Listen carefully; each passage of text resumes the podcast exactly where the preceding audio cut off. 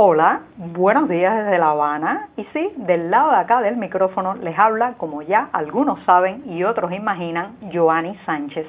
Además, estoy aquí en este lunes reiniciando la semana informativa después de la pausa de sábado y domingo y en una jornada que ha amanecido gris, húmeda, con algo de lluvia, incluso con una temperatura fresca aquí en la capital cubana, así que solo voy a abrir una a una las persianas de esta ventana 14, no solo para asomarme, sino también para invitarlos a todos ustedes, claro está, a que se asomen junto a mí a los temas y las noticias más importantes de este 7 de diciembre de 2020, aquí en Cuba. Hoy, hoy estamos de aniversario, sí, el segundo aniversario de que el acceso a Internet, el servicio de conexión a Internet, aterrizó en los móviles cubanos. Y voy a dedicar buena parte del programa a ese tema, pero antes, antes voy a pasar a servirme el cafecito informativo que está recién colado, muy caliente todavía, recién salido de la cafetera, echando literalmente humo, así que lo pongo en la taza,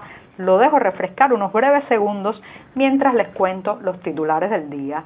Ya les decía que estamos en un aniversario, sí, dos años con acceso a Internet desde los móviles en Cuba, un servicio que comenzó a regir el pasado 7 de diciembre de 2018. Así que voy a desarrollar un podcast básicamente temático, voy a dedicarle la mayor parte de los minutos de hoy a este tema, pero divididos en dos partes, las luces y las sombras. Sí, las luces de dos años con acceso a Internet desde los móviles en Cuba y en un segundo momento las sombras. Hay, hay sombras también, censura, vigilancia y ataques informáticos. En un tercer momento, las lluvias malogran buena parte del tabaco en Pinar del Río, la región que como saben es la vanguardia o la puntera en este tipo de cultivos en la isla. Y por último, recordar, recordar a un magnífico escritor y poeta a 30 años de la muerte de Reinaldo Arenas. Hoy vamos a hacer un pequeño homenaje también en este podcast.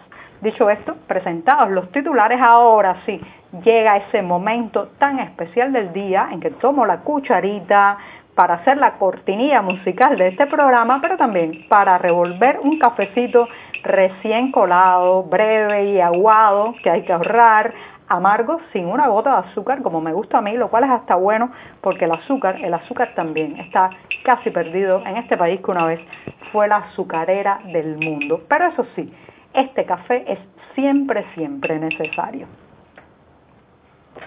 Después de este primer sorbito, largo porque es lunes y se reinicia la semana editorial, hay muchísimo trabajo en la redacción del diario digital 14 y medio, un periódico que hacemos un grupo de editores y periodistas y que justamente los iba a invitar a visitar sus páginas para que allí, allí puedan ampliar muchos de estos temas y la mayoría de estas noticias. Dicho esto, me voy con la primera cuestión del día que les decía tiene que ver con un aniversario. Hace dos años comenzó a implementarse después, después de eh, mucho tiempo de presión, de demandas, de exigencias a las autoridades cubanas empezó a implementarse el servicio de acceso a Internet desde los móviles en Cuba. Sí, Finalmente, el monopolio estatal de telecomunicaciones ETEXA habilitó por primera vez el servicio de navegación web desde los celulares cubanos.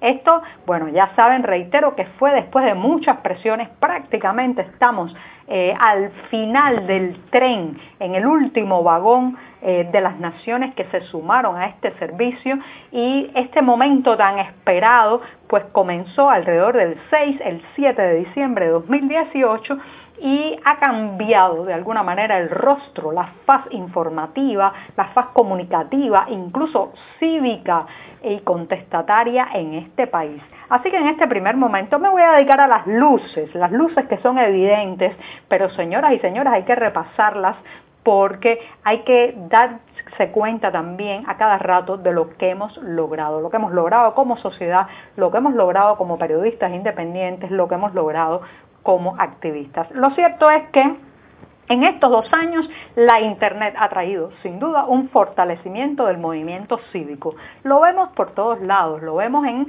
por ejemplo, eh, en los últimos días todas las posibilidades comunicativas, de difusión, de información independiente que han permitido las redes sociales y las herramientas eh, informáticas y de acceso a Internet para lo que podemos llamar todo este movimiento generado alrededor de la protesta de los artistas frente al Ministerio de Cultura, también todo lo relacionado con el activismo del movimiento San Isidro ha tenido un canal especial de difusión directa y sin intermediarios gracias a las nuevas tecnologías. Eso hace dos años era prácticamente impensable y lo cierto es que es un tanto a favor de la ciudadanía, un tanto a favor del civismo, un tanto a favor de la sociedad civil cubana. También, también hay una pérdida creciente en estos dos años de la influencia de los medios oficiales, sí, como escuchan, incluso, incluso para aquellas personas que no pueden costearse un teléfono móvil o no pueden costearse el carísimo servicio de navegación web desde los celulares, a esas personas les llega a través de un conocido, un vecino, un familiar, la información que se difunde en Internet. Y voy a poner un simple ejemplo. ¿A cuánto? ¿A cuánto, a cuántas, a cuántos cubanos dentro de la isla, a qué por ciento de la población cree usted que llegaron las imágenes de un joven con un cartel de abajo la represión que caminó recientemente en los días pasados por el céntrico Boulevard de La Habana mientras era filmado por varios transeúntes y testigos que pasaban por esa, esa vía peatonal muy concurrida, muy visitada de La Habana. Bueno, pues yo puedo garantizar que una buena parte de la población cubana ya ha visto esas imágenes, incluso aquellos que no tienen acceso a Internet o viven en áreas con muy mala conectividad. ¿Por qué? Porque hay una viralidad eh, y, una, y una costumbre también de compartir contenido de Internet a través de canales offline. Y eso, eso es un logro de estos últimos dos años también. Eh, la conversación en directo, por muchos años se necesitaba que el reportero, el activista, eh, enviara su información, sus palabras, sus opiniones a terceros fuera de Cuba para que estos publicaran. Ese canal se ha hecho directo. Ahora cualquier activista, cualquier movimiento, cualquier opositor, cualquier medio independiente es eh, su eh, editor, su eh, director editorial y su propio canal de transmisión sin intermediarios. No necesita que nadie le ponga un altavoz en la boca porque tiene la posibilidad de hacerlo directamente. Eso, eso es un logro también de estos 24 meses. El fortalecimiento de los medios independientes me consta, ya saben que dirijo un diario digital, el, periódico 14ymedio.com, y hemos visto en este tiempo, en estos dos años también, como toda la dinámica editorial, la capacidad de actualizar, de estar en varios lugares, de recibir colaboraciones desde varios puntos de la isla, se ha hecho mucho más amable, mucho más fácil, si la palabra fácil se puede eh, adjudicar algo de lo que ocurre en Cuba, donde como dice el dicho popular, nada es fácil o no es fácil.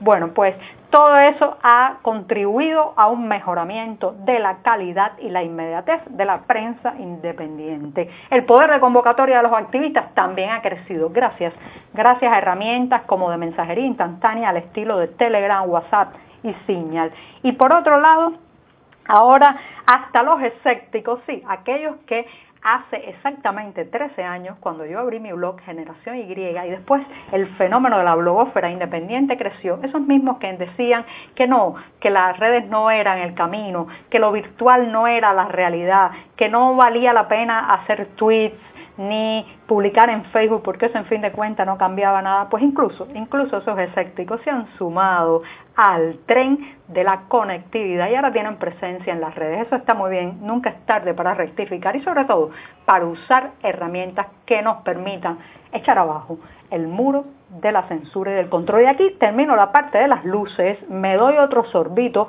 o buchito de café y también los dejo a ustedes para que agreguen sus propias luces al fenómeno porque no hay nada, no hay nada completamente dicho sobre esto de la internet en Cuba. Así que me doy el segundo buchito o sorbito de café del día y paso a las sombras. Sí, todo fenómeno tiene sus sombras y el acceso a internet también las tiene. ¿Qué ha pasado en este tiempo? Bueno, el decreto ley 370 que se sacó de abajo de la manga el oficialismo cubano para intentar controlar lo que usted, yo, nosotros publicamos en las redes. Varios activistas, periodistas independientes y ciudadanos en general han sido multados y amenazados bajo esta eh, ley que podemos llamarle ley mordaza de la web o ley azote de lo que se publica en las redes y eh, evidentemente eso ha sido un paso atrás en el derecho a la libertad de expresión y a la libertad de prensa de los cubanos. También fragilidad.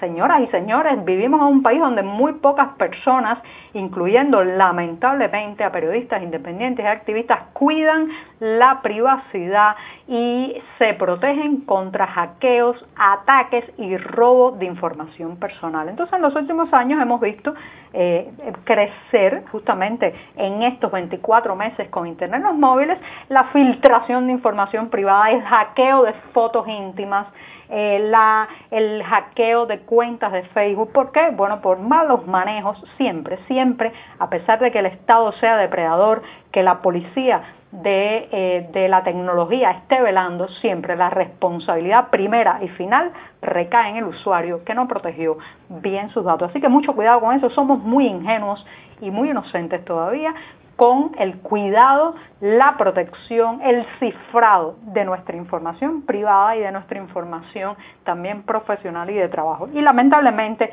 se ha sumado a estas sombras el bloqueo de más sitios digitales. El último conocido de ellos es el proyecto Inventario de Estadísticas y Cifras sobre la realidad cubana, cuyo sitio ha sido bloqueado, censurado, presidiado en los servidores nacionales.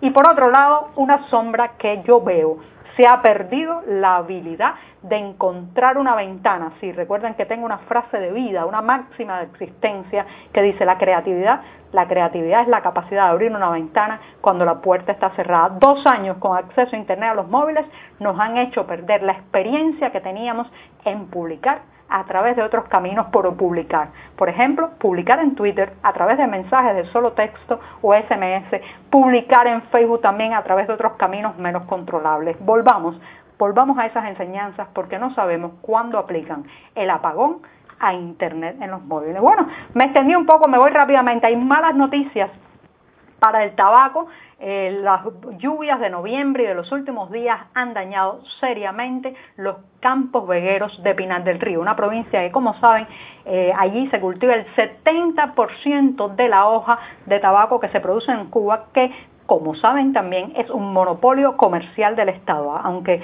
haya campesinos privados involucrados en su cultivo y cosecha, lo cierto es que el único que puede venderla es el Estado y ahora, ahora en ese renglón que es de alguna manera simbólico y estratégico para la isla, también tenemos un problema. Los invito a leer una nota sobre ese tema en 14ymedio.com. Y me voy, me voy recordando a un escritor, a un poeta, Reinaldo Arenas, hace 30 años eh, se despidió de la vida de las letras cubanas, el autor de Celestino antes del alba, antes que Anochesca, El mundo alucinante y otras impresionantes obras que han dado brillo y lustre a la literatura cubana. Me voy a despedir con uno de sus poemas más conocidos y con estos versos. Sé que más allá de la muerte está la muerte. Sé que más acá de la vida está la estafa. Sé que no existe el consuelo, que no existe la anhelada tierra de mis sueños, ni la desgarrada visión de nuestros héroes. Muchas gracias, hasta mañana.